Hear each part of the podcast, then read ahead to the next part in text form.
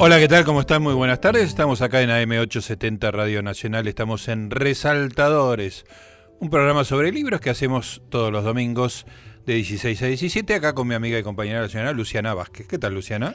Bien, muy bien, Gustavo, en este día tan especial. Tan especial, estamos preparándonos para la cena de Nochebuena. ¿Hacés cena con, todo el tutilifioqui? No, vos sabés que no. De, vivir en Canadá nos quedó la costumbre en casa de, por ejemplo, el arbolito y los regalos es el día al día siguiente, el 25, de la mañana. Claro, perfecto. Porque era muy especial esa cosa de clima navideño, nieve y pijama. Era muy lindo. Pregunta fundamental. ¿Los canadienses llegan a las 12 de la noche para brindar o se van a dormir? No, se van a, eh, eh, inclusive fin de año, no se quedan hasta esa noche. Ah. Se celebra el 25 a la tarde. Esa es la celebración. Y los regalos se abren el 25 a la mañana. Puede ser la típica escena de, las películas norteamericanas que los chicos se levantan y salen corriendo. Exactamente. es así. es así. Bueno, escúchame, antes de entrar en el programa de hoy, que es uno de los últimos programas del año, el anteúltimo, vamos a estar recordando algunos de los mejores momentos de Resaltadores. Te quiero contar una cosa que hace un amigo, eh, un amigo genio, Pablo Maurete, Pablo ah. Moret, que está haciendo una cosa genial, que es en Twitter leer la Divina Comedia. Van a leer un canto por día, son 100 cantos, o sea, 100 días, esto termina a principios de abril, los agrupan con un hashtag, hashtag Dante 2018. Hay que seguirlo. Claro, entonces, bueno, uno lo sigue a Pablo, que es Maurete79, con doble T, y se anota ahí Dante 2018, o sea, vos lees, te conseguís una traducción, ahí hubo algunas discusiones con el hashtag, este, y cada día tenés que tener el, canto de la Divina Comedia leído y bueno, es horizontal. Y vas comentando. Se comenta en Twitter.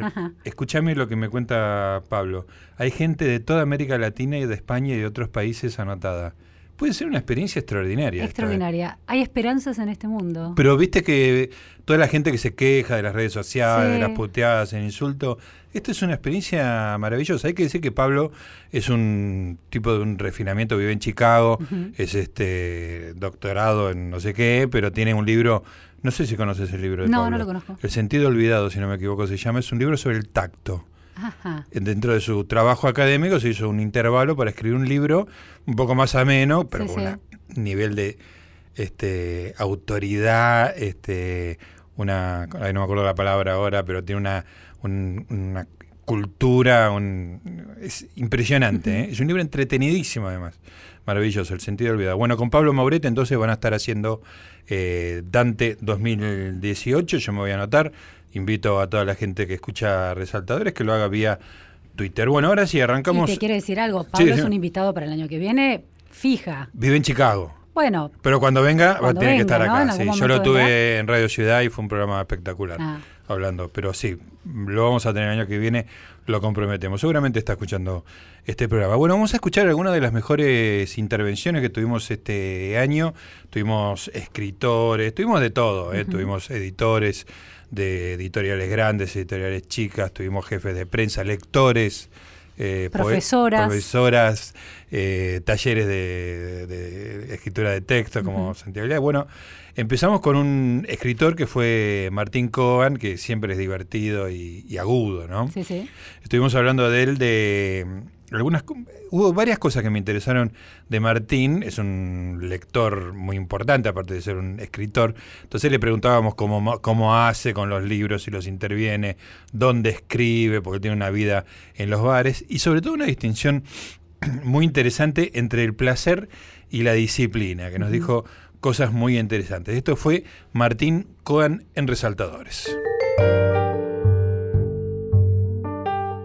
Bueno, señoras y señores, hoy tenemos una visita, nos acompaña hoy un escritor, el señor Martín Coan, además es un, amigo de hace muchos años. Martín, gracias por venir. Gracias a ustedes por invitarme. Contá, vos lees mucho, ¿marcás libros o...? Sí, sí, sí, sí, además no solo marco, sino que hace ya muchos años descubrí que si no, si no marcaba no podía leer, casi que no entendía. Sí, me estoy, yendo a eso. Hice un, me, acuerdo bien, porque fue, igual fue hace mucho tiempo, mi último intento de leer sin el lápiz en la mano, en mi caso es lápiz lo que, lo uso, Eh, o sea que marco y al mismo tiempo tengo como una especie de intervención más tenue. Nunca me voy a poner a borrar con goma de borrar pero. Pero deja, está la posibilidad abierta. Es menos indeleble. Pero me acuerdo la última escena en, en, vacaciones, en la playa, o sea, lo, que se asociaría con una lectura porque sí. Ahí descubrí que no me interesa. No, no es que no me interesa no me gusta la lectura exactamente porque sí, o mejor dicho, lo que descubrí fue que paso por algo que me significó algo, pues en definitiva uno subraya como un nudo de significación que se produce en algún momento en la lectura y, ahí es, es, eso lo que marca o es eso lo que resalta. Sí. Pasa uno, me digo a mí mismo, laxitud, vacaciones, puro placer, ¿por qué marcar? Pasa el segundo nudo o núcleo de sentido y en un momento me doy cuenta que, me lo, que lo estoy perdiendo. O sea, que, eso va a quedar ahí atrás y no lo voy a poder recuperar si lo quiero recuperar, así que cerré, fui a buscar el lápiz.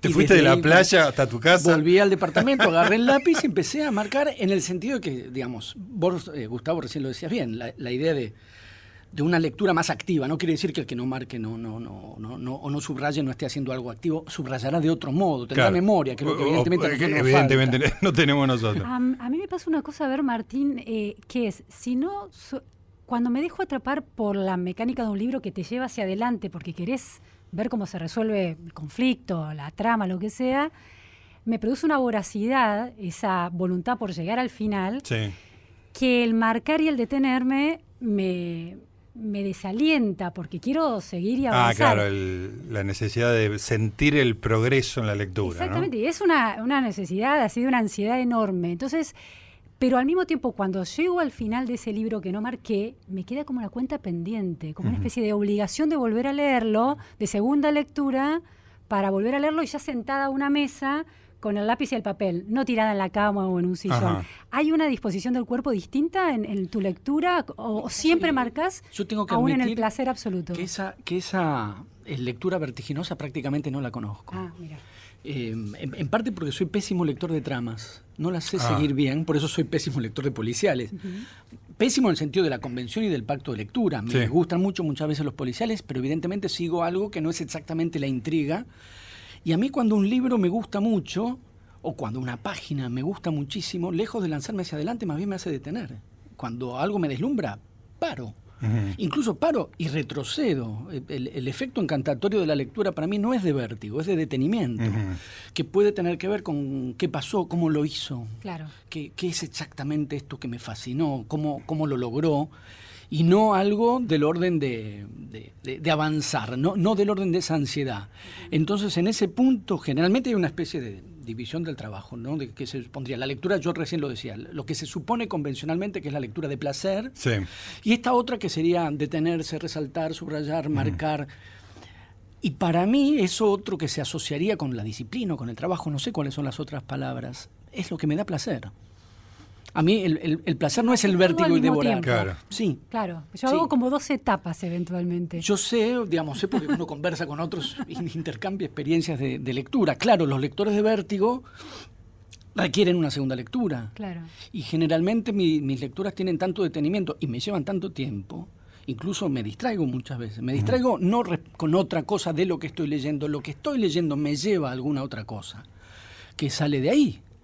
Y, digamos, decir que algo ahí hizo sentido es la manera de consolarme, o sea, de no decirme a mí mismo qué distraído que sos, qué desconcentrado que estás, porque generalmente son motivaciones de la propia lectura.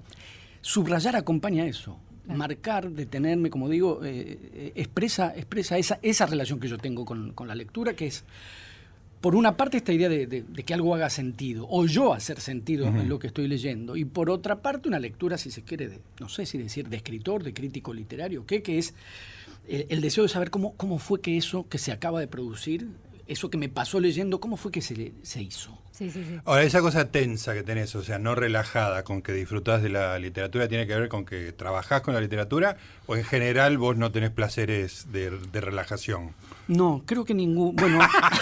Más allá de la literatura. Lo, pregunté sabiendo la respuesta, ¿no? Sí, en algún caso debería, para ser honesto, decir, al cabo del placer vienen unos minutos, dos o tres, en que aparentemente me relajo, pero a mí no, no me gusta relajarme. O sea, no. no, no... sufrir sería, Tulio. Lo que pasa es que no, porque yo no sufro, justamente. Claro. Odio el sufrimiento. Claro, claro. El placer, a veces hay una cierta tendencia cierta no, una marcada tendencia, a establecer como convenciones de lo que se entiende por placer y uniformizarlo. Claro. Entonces, en esta división, por ejemplo, es muy clásica la división entre trabajo y placer. y de hecho, la vida, el, día a día de cada uno de nosotros parecería estar dividido entre el tiempo que se dedica a trabajar y el placer. El, periodo del año para el trabajo y las vacaciones, que son en el periodo de placer. Como yo acerté en seguir mi vocación, mi trabajo me da placer. E incluso ordenarme, marcarme tiempo, lo que se suele llamar disciplina, a mí me da placer. Y esto que se percibe como tensión y que seguramente lo es, las cosas que más placer me dan son situaciones de tensión. Por ejemplo, el fútbol, que me da muchísimo placer. Es, Pero es algo que no, no contemplas relajado, digamos. No, son las situaciones de tensión más grandes que yo conozco. Además, este, a vos eh, no te interesa ver a Barcelona contra el Alavés, a ver una exhibición de fútbol, lo harás eventualmente pero te gusta la tensión de ver qué pasa con Boca, digamos. Sí, sí, sí, sí, sí, sí, me gusta, me gusta eso. Y en la lectura, mi placer, digamos, no es el de, el de, el de ¿cómo decir? La escena típica, vos recién eh, lo, lo, decías, ¿no? Tirado en la cama, tirado en la cama, si me gusta mucho lo que estoy leyendo, me siento. Y si no me gusta, me duermo. Entonces, no, no, no, no lo asocio con la placidez. Bueno, placer y placidez tienen que tener la misma raíz, deduzco ahora. Y sin embargo, mi relación con el placer no es exactamente la placidez.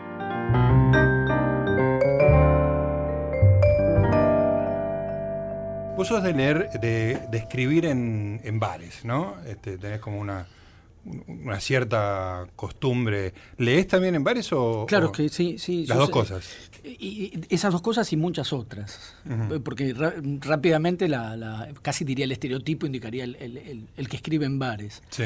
Yo hago prácticamente todo. Toda tu vida pasa en bares. Claro, claro. No es que me voy, no es que estoy en mi casa y a la hora de escribir, como que monta una escena otra vez estereotipada, se va al bar para escribir. Yo ya estoy en el bar. estoy desde la mañana porque el diario lo veo, lo leo en el bar y muchas veces, no siempre, pero por ahí partidos de fútbol los voy a ver al bar. ¿Es el mismo eh, bar siempre? Lo que pasa es que como a lo largo del día, son muchas horas. Claro, puede estar ocho horas en un mismo bar. Ni siquiera renovando el pocillo. Sí, sí. Entonces, es, casi inquietante para la gente del bar. claro, igual insisto en uno, que es la orquídea que está en Corrientes y Acuña de Figueroa. Esa es como mi base. Hoy, de hecho, ya pasé por ahí. Estoy pensando si ahora vuelvo Volvés a, a, la orquídea. Pero para mí es como un lugar de estar, digamos, no, no, no, solo la escritura, la lectura seguro, la preparación de clases seguro, encontrarme con alguien a conversar, para mí, digamos, solo puede ocurrir en, en, el bar. ¿Te llevas una computadora o te llevas un anotador? No, no me gusta mucho escribir en computadora. Volviendo a la cuestión del, del placer y de la relación corporal con la lectura o con, la escritura, a mí me, me, da mucho placer físico, mucho placer corporal la, escritura a mano, tocar. Tocar el papel, el olor de la tinta, el dibujo, ¿no? el ejercicio manual del trazo. La verdad que me gusta mucho, incluso ¿Y, a veces... ¿Y el paso al, al, original, digamos, que entregas en la editorial, lo haces vos? Sí, sí, sí, ah, porque... hay mucha corrección ahí. Es, una buena, es un buen trance de corrección, en, el sentido de la idea de de que escribir, eh, que corregir es parte de la escritura y que, y que corregir es en cierta forma una reescritura, en mí eso se vuelve literal. O sea, lo, tengo, lo escribo todo claro, otra lo escribí dos veces, por lo menos. al menos dos veces.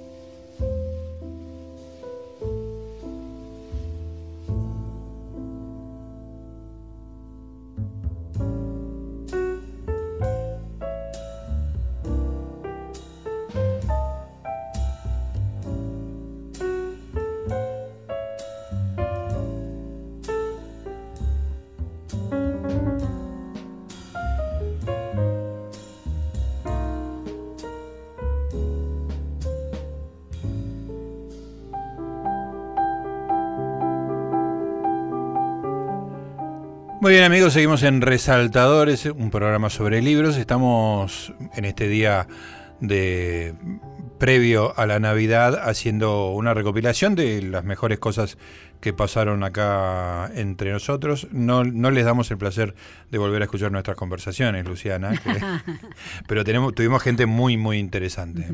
Y una de ellos fue Mariana Enríquez.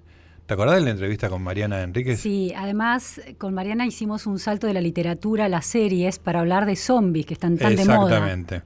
Exactamente. Muy, muy interesante. Sí, porque ella, bueno, es fan de Stephen King y del tema de los zombies y qué sé yo, y escribe eh, textos realmente relacionados con, con el terror y fue muy interesante hablar con ella. Así que ahora en Resaltadores, recordando lo mejor del 2017, Mariana Enríquez.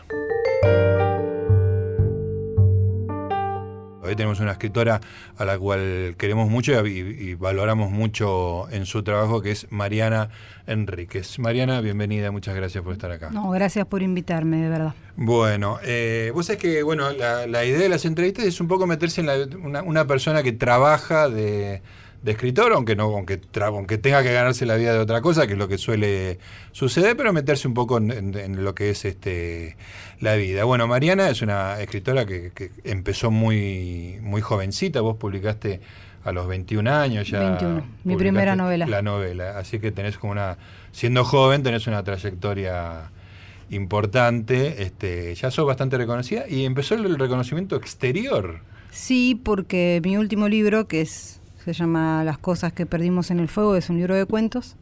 Se publicó en Anagrama, es el primer libro que se publica en Anagrama. El efecto Anagrama, como le digo yo, hace que este, le presten los editores internacionales más atención, una cuestión de catálogo, ah. le prestan bastante más se atención. Se fijan más. Eh, y, bueno, nada, y se tradujo a, muchos idiomas, por suerte, se está traduciendo todavía algunos, ¿no? Pues habrá salido ahora en seis o siete países. Y salió comentado en el New York Times. Salió comentado en el New York Times. Escúchame, y el otro día estaba leyendo la revista New Yorker y de repente me, encuentro con un, nombre muy familiar, un cuento de Mariana, ahí, de, este mismo libro, ¿no? De este mismo libro, sí. Spiderweb le pusieron en, en, inglés y ese... ¿Viste la ilustración que tenía? Sí, genial. Era espectacular. muy espectacular, era muy, muy apropiada a tu literatura. Sí, sí, sí, me gustó muchísimo. Estaba contenta, me Súper, son súper cuidadosos. Ellos es una experiencia además publicar. Por supuesto, yo trabajé mucho menos con ellos que la traductora. Eso, te, quería preguntar todo el proceso porque me parece fascinante eso. Contame, cómo, primero, cómo, cómo llegaron a vos, digamos. ¿Vos tenés agente? Yo tengo agente, ah, sí, pero esta movida no la hizo mi agente, la hizo la traductora del libro, se llama Megan McDowell. Ajá y es una traductora eh, norteamericana que vive en Chile y está la tradujo a Samantha Schweblin, lo tradujo a Alejandro Zambra. Se está como y los descubre en medio ella, digamos, no todos son encargos, algunos ella tiene relación con agentes, bueno, todo es un mundo que tiene su dinámica, ¿no? Pero algunos, digo, quiero decir, dice que no a bastantes y traduce medio lo que a ella le gusta. Como o sea, que es casi una editora, digamos, ¿no? Y ella le, le, gusta, le gusta trabajar con lo que le gusta básicamente. Buenísimo, igual le gustas. Sí. Y bueno, ella tiene una relación con New York Times porque ya publicaron ahí, que, creo que salió una traducción de ella de, Alejandro Zambra o una de Javier Marías, no me acuerdo bien, no quiero mentir, pero digo, ya salió una, de ella o dos. Entonces tiene una relación con ella, la conocen porque es como una traductora que traduce del español que es bastante conocida y que traduce a escritores jóvenes. Entonces mandó ella el libro. Ah, mira qué bien y tardaron un montón en responderle, al punto que nosotros dijimos, bueno, digo, meter un cuento en el New York Times es un delirio para un latinoamericano, en, este el New Yorker, perdón. Es un delirio para un, para un latinoamericano. muy sorprendente, claro. Eh, no, es una cosa que vos esperás como escritor y el que lo manda tampoco lo espera, es suerte. Digo, es difícil incluso para un norteamericano. Y encima lo que yo hago no es tanto el tipo de cuentos que le gustan al New Yorker, que es un, tradicionalmente una publicación que publica cuentos más realistas, con otro perfil. Claramente es el más realista de todos el cuento ese. O el donde el misterio es, lo menos sobrenatural o, o, más este, discutible, entre comillas, de, de todos, por eso lo eligieron. Y bueno, como que, no sé, un mes antes de publicar nos dijeron lo, lo pudimos publicar, que es poco tiempo. Sí. Y nada, lo, y lo, lo, trabajó sobre todo la edición, tuvieron que editarlo un poquito, cortar un poquito, digamos, para que entre, ¿no? Porque bastante largo.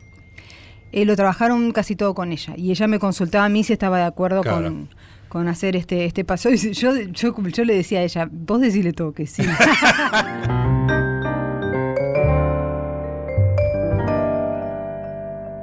No sé si el libro, pero por ahí el cuento que sale en New York, ¿lo leís, lo lees de punta a punta como para ver cómo quedó o no, no lo dejas? Lo dejo estar, no, no nunca leo nada de punta a punta Ah. de, de- de nada de lo que hago. Ajá, ni siquiera en castellano. No, una vez que está publicado, que ya lo corregí, que ya lo recontra leí, que ya pasó por revisiones, galeras, todo ese proceso, Sí. para mí se terminó. Yo no lo vuelvo lo a leer. soltás. Sí, Ajá. ¿Se Nunca. terminó en el momento en que lo entregas al manuscrito o el momento en que sale publicado? el momento en que sale publicado, se acabó. No, no, no lo leo más. Me da un poco de vergüenza, incluso no me gusta. Tenés una mirada así más este, Pudorosa, no sé. No claro. conozco mucha gente que le pasa. A Bolaño le pasaba. Nunca Ah, lo pude charlar con él porque se murió. Mariana, eh, en tu literatura hay zombies, muchos. Mm. ¿Ves The Walking Dead? No, ¿Nunca lo viste? ¿No, te atrae en absoluto? No. ¿Por qué no? no me gusta ese tipo de zombie. Ah, a ver cómo es ese tipo de zombie, a ver. El zombie como de plaga, descerebrado Ajá. y como que ataca y del que hay que defenderse. Punto. Como ya está, no, no, no sé. ¿Cómo es el zombie que te gusta? El que parece una persona. O sea, el, el que el, el- el que está muerto, pero pero podría no estarlo, quiero decir. No, no el que es obviamente, a ver, un otro más complejo.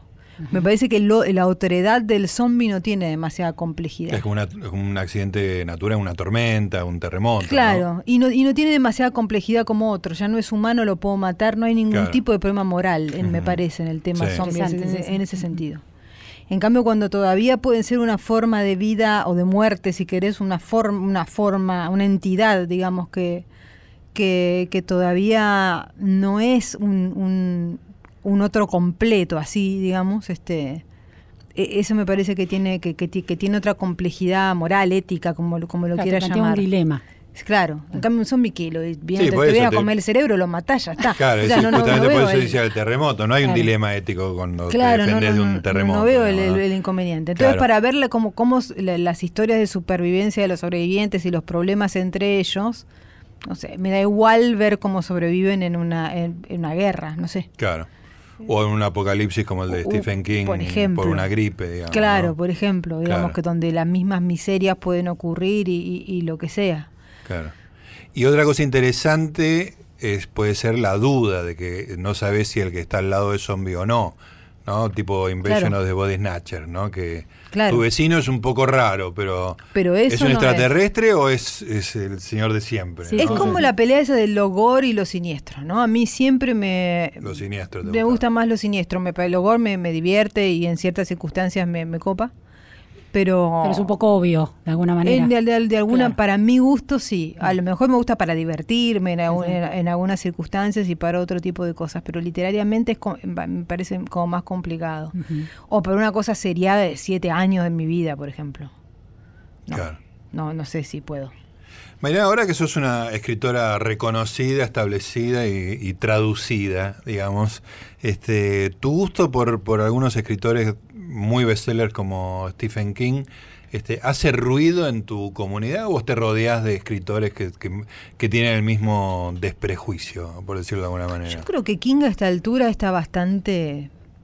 eh, cambió mucho la percepción sobre King en los últimos 15 años, yo diría. Me parece que ya se entendió que, que- que es un escritor súper serio y, y un uno de los escritores más importantes, si querés, de, de la, de, la, de la literatura norteamericana y un escritor súper social además. ¿Social en el eh, sentido político? En el sentido político, claro. De- más que Philip Roth, para mí. Más que Philip Roth. Para mí sí. Sí. Resaltadores con Gustavo Noriega y Luciana Vázquez. Muy bien amigos, esperando la Nochebuena acá en Resaltadores, estamos con Luciana Vázquez recordando algunos de los mejores momentos del programa en este ciclo 2017. Hay que decirlo, ya lo sabemos, seguimos en el 2018, ¿eh? nos tomamos un descansito en enero y en febrero acá te quiero acá presente. Al pie, sí, con todas las lecturas de verano, ¿no? Sí, habrás avanzado, habrás pasado de la página 100 de... Mirá si lo termino antes que termine 2017. bueno, en el, te prometo que en el programa próximo, que vamos a estar haciendo el 31 de diciembre a la tarde, te voy a preguntar a ver si terminaste ese famoso... The Power Broker. The Power Broker. Bueno, seguimos recordando algunos de los escritores que estuvieron acá en Resaltadores una persona encantadora, decime si no te no, quedaste hechizada con Pedro Mairal. Sí, sí, sí, de una, de una elegancia y una especie de ternura, ¿no? Muy tierno, muy tierno. Nos contó muchas cosas, este, nos contó, por ejemplo, un libro para chicos que había salido hacía muy, muy poquito, cómo fue el origen de eso, todo su proceso de escritura, cómo desarrolló su carrera, la vida de un, de un escritor, un escritor que había metido el año anterior un éxito como La Uruguaya y que sigue con proyectos y escribiendo mucho. Así que yo me acuerdo, de esa charla me acuerdo particularmente todo el tema del inglés, porque él es un es bilingüe, ¿no? Exactamente. Y el concepto este que él, que él dijo del mostrar sin explicar, que el inglés permite eso, ¿no? Como había influido en su, en su escritura, tenía que ver con eso. Vamos a escuchar justamente una de esas partes donde habla de eso. Pedro Mairal en Resaltadores. Le damos la bienvenida a Pedro Mairal. Pedro, gracias por estar acá. Gracias por invitarme. Bueno, Pedro, Pedro, ya, tiene, ya tenés una, una, carrera y una obra. Una obra. Parece que involuntariamente pasó eso. ¿sí? Pues ¿Sucedió Se acumula. eso? ¿Cuándo, ¿Cuándo, publicaste por primera vez? Mirá, yo publiqué poesía en el 96 y después... 20 años. En el 98 fue lo del premio Clarín. Eh, con de narrativa. Sabrina Love. Sí. O sea, que o sea 20 años publicando. Sí, hace 20 años. Impresionante. ¿Vivís de la literatura? Vivo de los, las periferias de la literatura, ¿no? que, o sea, porque los derechos de autor son esporádicos. No puedes mantener una familia con derechos de autor. Eh, de golpe te va bien con un libro y sí, y, pero es que se lo te pagan en diciembre y en julio. Claro. claro. Entonces, em, vivo de dar talleres, de escribir guiones, eh, periodismo, o sea, escribir cosas para revistas. Vivís del periodismo, sos, un, héroe. En una época traté de hacer una cosa freelancer, eh, escribía la columna fija para perfil los sábados y después escribía para, para distintas revistas latinoamericanas que pagan muy bien, ¿no? Y pagan en dólares. Pero era muy difícil porque viste que tenés que estar corriendo cheques en el centro, ir a buscar, comprobar la, la, transferencia, o sea, claro, la sos una logística. Sí. Sos tu propio jefe, pero sos tu propio cadete cuando haces eso. ese es el drama del freelancer. Sí, sí, sí.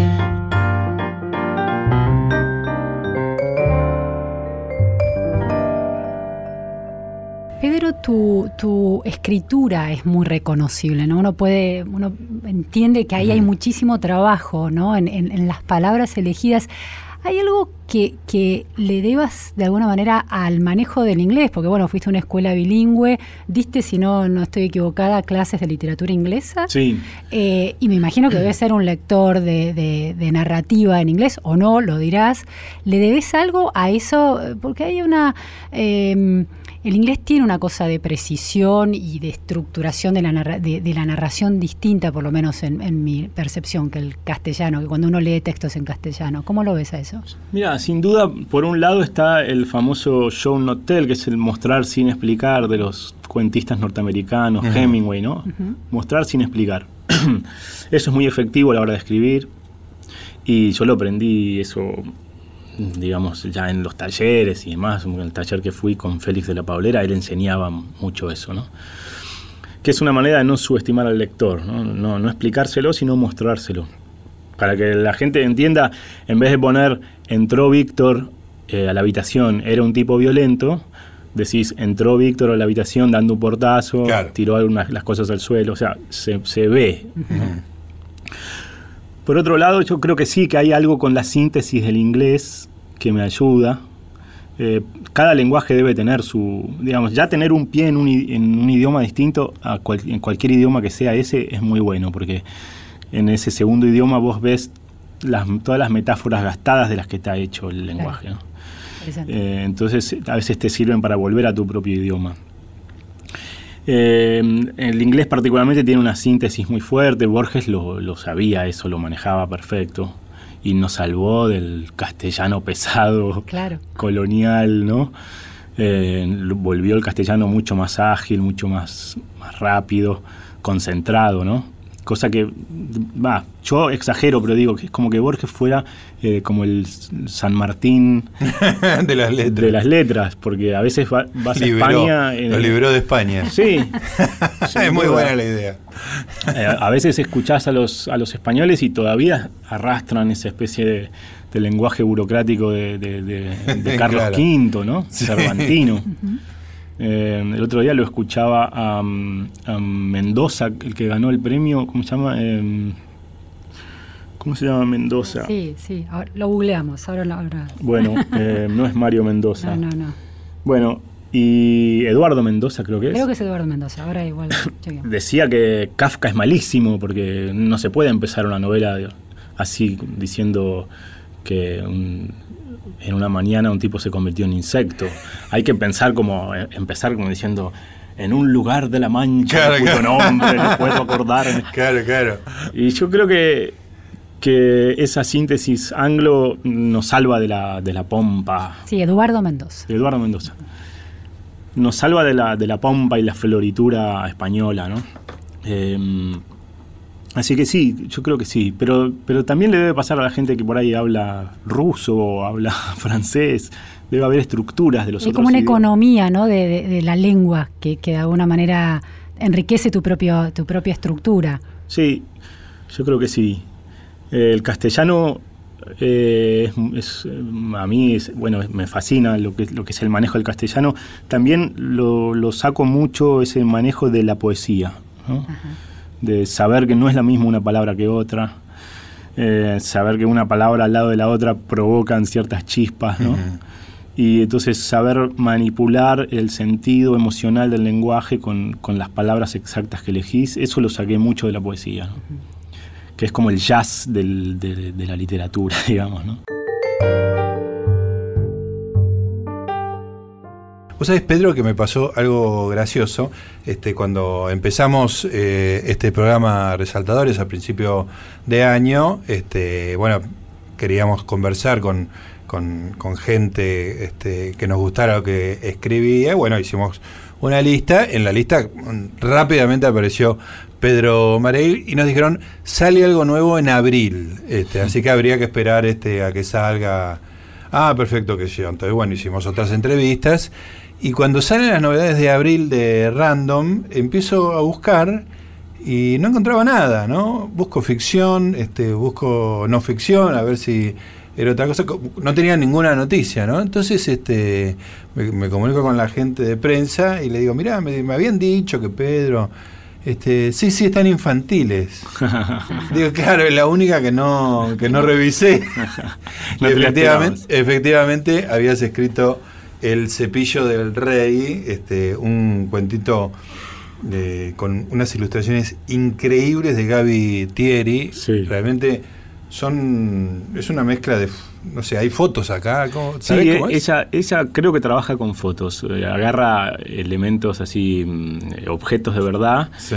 y, y le saca fotos. No, no sé si cuán- cuánto usa el Photoshop, la verdad. Sí, bastante, te digo, por, por el uso de los, de los colores, digamos, pero, pero me la base es una son, son fotografía. objetos de verdad, sí. Sí, sí, hechos con una con un arte. Me hace acordar mucho a Saramela, no sé si lo conoces. Ah, no. Ah, es un artista de, los muñequitos de plastilina que Ah, hace animación, digamos, ¿no? Pero tiene. A mí me, me- me parece que tiene un aire medio Tim Burton. Bueno, Ah, ¿no? totalmente. sí. absolutamente. Hay, hay este, el, el personaje central, la chica esta, la, la princesa, que tiene un, botones como ojos, es Sí. como muy clásico de, de Tim Burton. Eh, contame cómo, cómo fue que escribiste esto, que es encantador, por otra parte. Mira, yo estaba, estaba en una residencia para artistas en Rennes, en Francia, y dos meses, y la extrañaba mucho a Lula, mi hija. Entonces eh, me comunicaba con ella por Skype. Sí. Estaba con mi amigo Cucurto. Ah, Washington Cucurto. Bueno, y no teníamos, al principio no teníamos wifi en, en la casa y teníamos que ir a la cafetería de, de la Escuela de Bellas Artes. Y entonces yo ahí hablaba por Skype con, con mi familia, ¿no? Eh, y entonces era, era raro porque, bueno, yo tenía auriculares y, el microfonito de los auriculares y me escuchaban bien. Con, puedo hablar con mi mujer y con mi hijo más grande civilizadamente, pero con Lula... Claro, es mucho más eh, difícil la comunicación. Claro, ella me decía, sé tigre, papá. Entonces estaban los estudiantes, los estudiantes en la cafetería y veían un tipo que de golpe hacía... y al principio me daba vergüenza, pero después eh, no me importó nada. Ya al final era el payaso firulete, más o menos. Y, le compré un cocodrilo y una princesa que no tenían nada que ver entre sí y, interactuaban, les, hacía como unos títeres. Como títeres virtuales, claro. Sí. Y me gustó cómo, cómo interactuaban. De golpe eh, eran muy cómplices el cocodrilo y la princesa y eran como una asociación ilícita. y entonces yo después me senté a escribir el cuento, que eran un poco episodios que, yo le contaba a Lula por Skype, ¿no? Y, bueno, y queda esa historia donde hay una princesa que la quieren, la quieren casar con diversos príncipes y ella tiene un cocodrilo amigo en el pantano y entonces ella lleva a los pretendientes al, al pantano y el cocodrilo se los va comiendo a todos. hay, una serie de asesinatos en el cuento. Son, son muy pesados, son como unos sopranos de... Eh, quedó, quedó divertido y entonces cuando volví tenía ese cuento ahí y dije, se, lo probé leyéndoselo a mi hija, a que, cómo reaccionaba y demás y como me lo pedía de vuelta y demás, entonces se lo, se lo mandé a, Random, a um, Violeta Noettinger, que trabaja ahí en infantiles, y me dijo, lo vamos a ilustrar, va a salir. Yo pensé que era por ahí un cuento para una antología, pero me doy cuenta de que, los cuentos infantiles a veces van solos con dibujos. ¿no? Sí, sí, sí. Y, bueno, la parte de la ilustración es muy importante. Eh. Sí, porque los chicos quieren ver todo y además está muy bien hecho porque, por ejemplo, para atenuar lo de los asesinatos, los príncipes están hechos de comida. la, galería de personajes es eh, extraordinaria. Hay un príncipe chupetín, el otro está hecho con salchichitas. El, marqués mandarín hecho sobre una mandarina es extraordinario.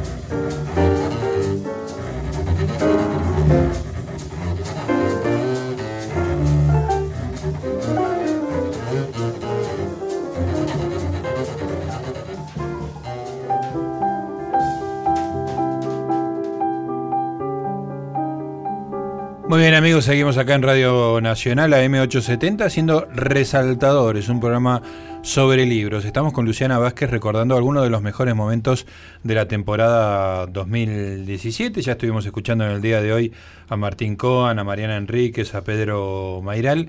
Y llega el momento de otra gran entrevista, muy divertida también, este, con un filósofo. Uno dice filósofo y se asusta un poquito, pero era nada menos que Tomás Abraham un, personaje interesante, por decirlo Colorido. Colorido. Un filósofo colorido. Y que, entre otras cosas, nos contó, yo ya lo sabía y quise que lo cuente acá, cuando fue actor porno. Genial, no, la vida de Abraham es muy interesante. Es muy interesante. Y, Una especie de aventurero. Total, tipo que no le tiene miedo a nada, que prueba, es audaz. Entonces escuchemos el último bloque de este programa, el cuarto escritor Tomás Abraham en Resaltadores.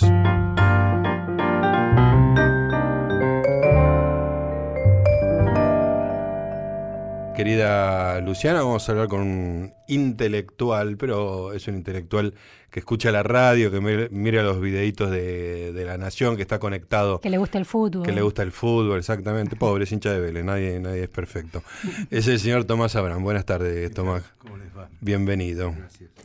Escúchame, el cliché ese del filósofo, el intelectual, digamos que hay que aclarar que que vos eh, ves fútbol y ¿Es una tontería o...? Bueno, por supuesto que sí, pero es una tontería que no ocasiona ningún problema. Es, que no hace daño. Hay que decirlo, hay que decirlo, porque este señor es intelectual. Sí, sí. La gente, no, no todo el mundo sabe lo que es eso.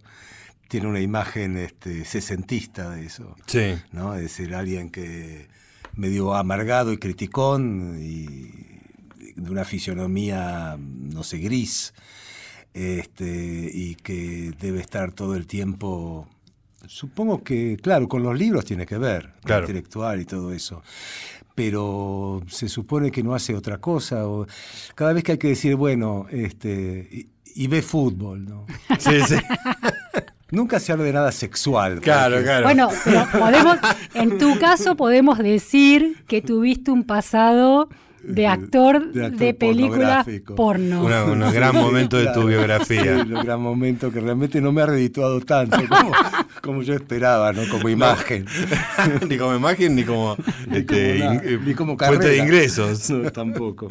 ¿Cuándo, ¿Cuándo fue lo de actor porno? ¿Qué edad tenías? Y tenía 25. 25 años, no, estaba en estado. Pero no fue en Argentina, ¿no? ¿Dónde estabas? ¿Cómo fue? No, eso? no, fue lejos. me da vergüenza, tuve que ir hasta Tokio para hacer eso. en Tokio. En Tokio, Qué gracioso. ¿Y cómo era la trama de esa película? Eh, el argumento. El argumento, sí. El argumento, mira, no me acuerdo, sé que era algo policial. algo policial, pero no, no, recuerdo. Sé que estábamos también en un barco y eh, es muy raro eso. Yo no, fue la única, yo creo que fue la única experiencia cinematográfica que tuve. No, no, no tuve otra. La cantidad de gente que te rodea cuando estás desnudo. nunca, nunca estuviste desnudo delante de tanta gente. No, muchísima gente. Muchísima gente. A veces te tiran algo para cubrirte si es invierno. ¿Y vos eras policía? ¿Estabas vestido de policía en la película? No, mi rol no. Yo creo que sí, como era blanco, viste que eh, son asiáticos. Y eh, entonces eh, siempre tenés un rol protagónico porque sos blanco. Sí. Entonces, este, no, no recuerdo, pero además te digo que el guion y el argumento eh, no tenía eh, tantas situaciones. Claro, no, no, sí, me imagino. Como una especie de introducción para, usar una, para, usar una palabra adecuada. claro. Sí, bueno, sí. Bueno, está bien, veo fútbol, decía.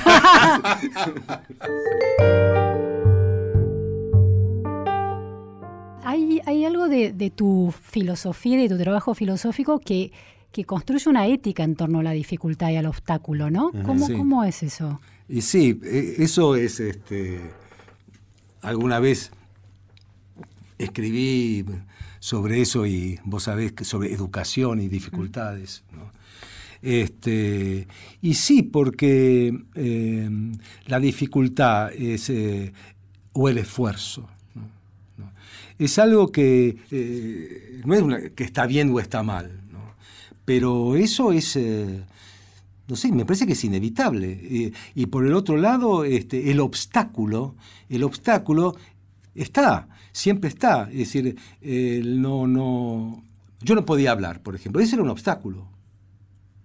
Tenía que hablar.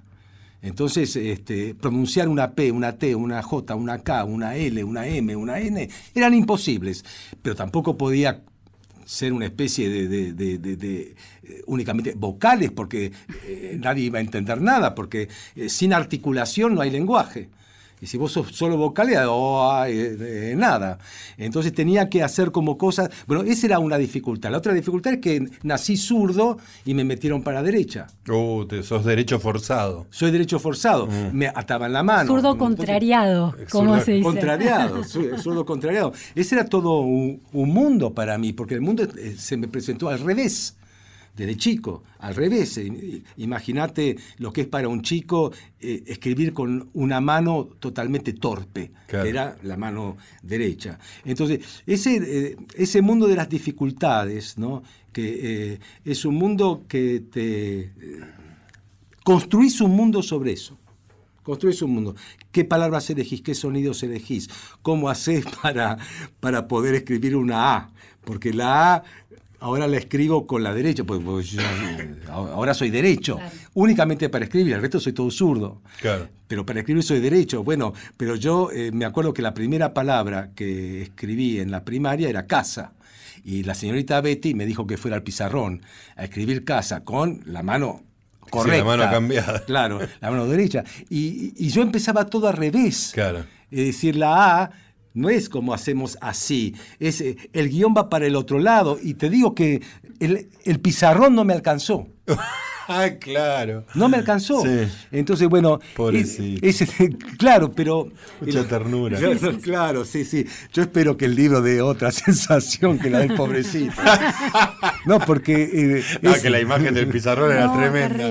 Era tremenda. Entonces, este, la dificultad, este, el, esfuerzo, la lucha, la lucha, es decir, eh, el temple, el luchar, etcétera, no, eh, no entiendo bien este, eh, el no querer tener ningún costo, ¿no? Absolutamente ninguno, porque eso eh, eh, eh, te templa, es decir, por eso, qué sé yo, trabajar en una empresa familiar, la fábrica de mi padre, estaba contra mi naturaleza.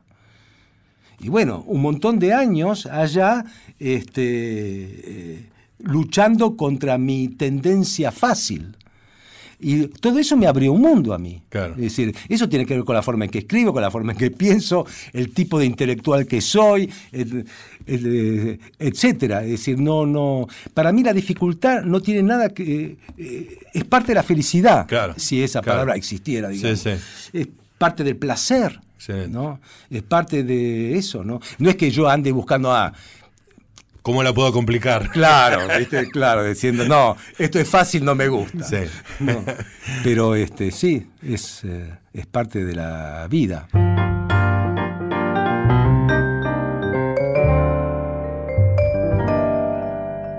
Lo que pasa después de publicado, ¿te importa en general con los libros y te pasó algo distinto con esta novela? No, lo que eh, me pasa con los libros publicados es este es ver si tuvo lectores. ¿Te importa? Y, y sí, mucho, y sí, y claro que me importa, este, eh, pero no me, hasta ahora no me impidió seguir las decepciones. Sí. ¿no? Este, en general salgo un poco decepcionado por la recepción. Eh, tengo pocos lectores, o tengo pocos lectores de acuerdo a los lectores que deseo. Claro. ¿No? Entonces, este, eh, pero siempre seguí, seguí, seguí. Es decir, críticas eh, en, los lugares donde se hace crítica. A lo mejor tengo más de lo que creo, ¿viste? Pero. Es que hay, dos cosas ahí, Tomás. Vos, vos sos este, lector del New York Review of Books, o por lo menos lo eras hasta hace un tiempo. ¿No hay acá en Argentina un lugar de discusión de los libros que salen, digamos?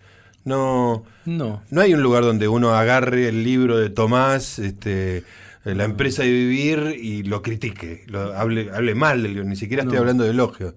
No, hay una discusión. Ese libro, La empresa de vivir, el año 2000. Sí. No se encontró alguien que escriba sobre eso. Lo es escribí increíble. Yo, yo lo escribí. ¿Vos escribiste el comentario del libro? Claro. es muy bueno. En el Clarín. Claro. Me acuerdo que la editora, Inde Pomeraniec, este, preguntó a gente, gente, y todos rechazaron. No querían escribir sobre el libro. No. Muy bien, querida Luciana. Terminamos el anteúltimo programa del año y solo queda la cena de Nochebuena. Queda la cena de, de Nochebuena y quiero decir dos cosas. Jo, jo, jo, feliz Navidad. Y la segunda que quiero decir es que te queda muy, pero muy bien el traje de Papá Noel. Ah.